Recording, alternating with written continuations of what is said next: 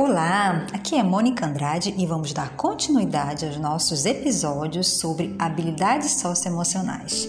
Ensinar habilidades para viver bem. Esse é o episódio 2. Vamos falar um pouquinho sobre quais são as competências socioemocionais que podem ser desenvolvidas. Então, apesar de ser um tema interdisciplinar, as pesquisas sempre consideram essas competências como os elementos que, de alguma maneira, permitem uma formação integral do aluno, assim como pensamento crítico, curiosidade, coragem e liderança.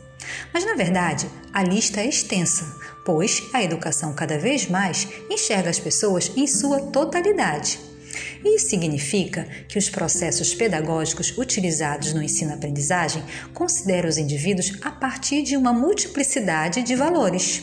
Isso é muito bom. Ou seja, um ser humano é o que é devido às suas inúmeras características, ao contexto em que vive e à forma como transita pelo mundo. E por conta disso, estudiosos costumam adotar cinco dimensões que contribuem para rechearmos o nosso planetinha com seres humanos mais habilidosos em seus pensamentos e atitudes, que são elas: estabilidade emocional, amabilidade, extroversão, consciência e abertura de novas experiências. Esses elementos têm como base a teoria do Big Five bastante aplicada em pesquisas nas áreas de pedagogia e de psicologia, e são agrupados de acordo com as características de personalidade das pessoas. Independente do tópico, os mecanismos para desenvolver, acompanhar e avaliar são quase sempre os mesmos.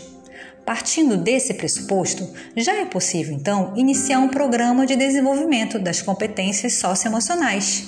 E isso podemos fazer. Então, como desenvolver as competências socioemocionais nos alunos? Como fazer com que eles sejam mais criativos, né? Como fazer com que a turma tenha um pensamento crítico mais sofisticado? Apesar de serem grandes desafios, as instituições de ensino têm o um espaço mais apropriado para criar oportunidades de desenvolvimento. Afinal, é no convívio social, quando a troca de experiência por meio do diálogo é mais intensa, que a maior parte das emoções e frustrações humanas se manifestam.